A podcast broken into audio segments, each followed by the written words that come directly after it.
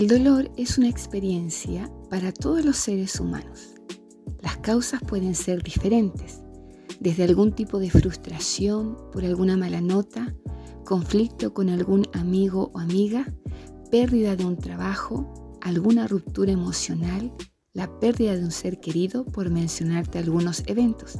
Y cada uno de ellos tiene efectos emocionales que nos pueden hacer variar desde el temor, al sentimiento de culpabilidad, de impotencia, de ira, de soledad o de dudas. ¿Podemos evitar el dolor? ¿Es bueno sentir dolor? Bienvenido a un nuevo podcast de Casa Familia Renuevo. Mi nombre es Marcela y te damos gracias por darnos un poco de tu tiempo. Deseamos que esta reflexión sea de ayuda para tu vida, ya sea tanto en tu presente como en tu futuro.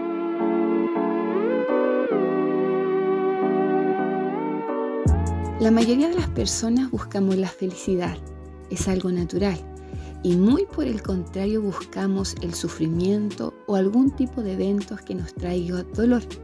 A veces de manera muy sorpresiva e inesperada, el dolor en nuestra vida se hace presente. ¿Sabes? La Biblia es un libro realista que describe eventos de personas que experimentaron dolor.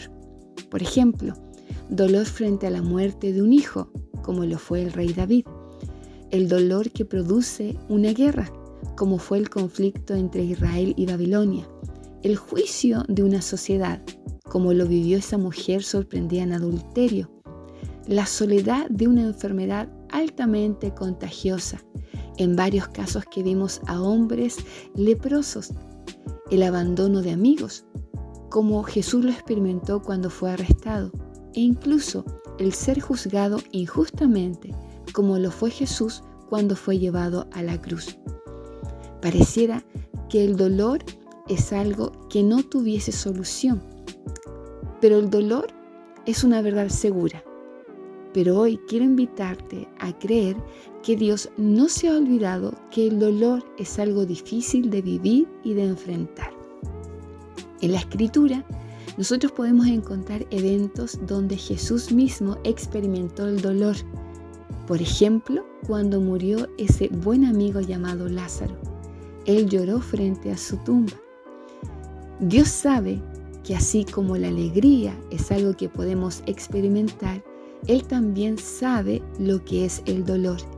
Y la salida a esas etapas de dolor que durante nuestra vida podamos vivenciar no son esos recursos de corto plazo como los medicamentos, las adicciones, los excesos que pudiésemos probar. La salida que Dios nos da y que nos ofrece en la escritura es la vitamina C. Y esta vitamina C tiene relación con su consolación. Él, Jesús, nos ha prometido no dejarnos solo en medio de esta vida. Por medio de Jesús, Dios nos ofrece una constante y abundante compañía como así también consolación.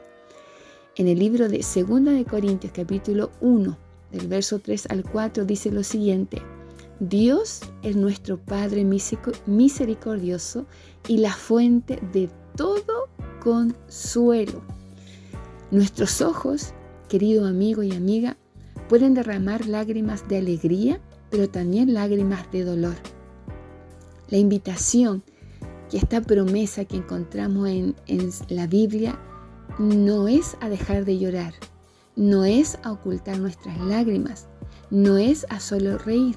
La invitación es a creer que en medio de tu dolor, de mi dolor, la consolación de Dios es algo real y presente. Ahí en el verso 4 del mismo texto dice, Él, es decir, Dios, nos consuela en todas nuestras dificultades para que nosotros podamos consolar a otros. Cuando otros pasen por dificultades, podremos ofrecerles el mismo consuelo que Dios nos ha dado a nosotros. Qué increíble saber que cuando estamos en el camino del Señor o decidimos enfocarnos en la persona de Jesús, nos permite tener esta seguridad y esta certeza que nuestro dolor o el dolor que podamos experimentar lo podemos enfrentar con esta extraordinaria vitamina C llamada consolación en Cristo. Esta vitamina, ¿qué hará? Que nos podamos levantar de la camilla de nuestro dolor, sea la causa cual sea, como una persona restaurada para que ahora podamos en nuestro presente ayudar a otros. La vitamina de la consolación que Dios nos, da es efectiva para consolar nuestro pasado, para contenernos en nuestro presente y al mismo tiempo para mirar nuestro futuro con esperanza, pues Dios no nos dejará solo. Él es un Padre misericordioso y es la fuente de toda consolación. Querido amigo y amiga, gracias por conectar con nosotros. Recuerda que Dios está a nuestro lado y como decimos en Casa Familia Renuevo, seguimos juntos. Bendiciones.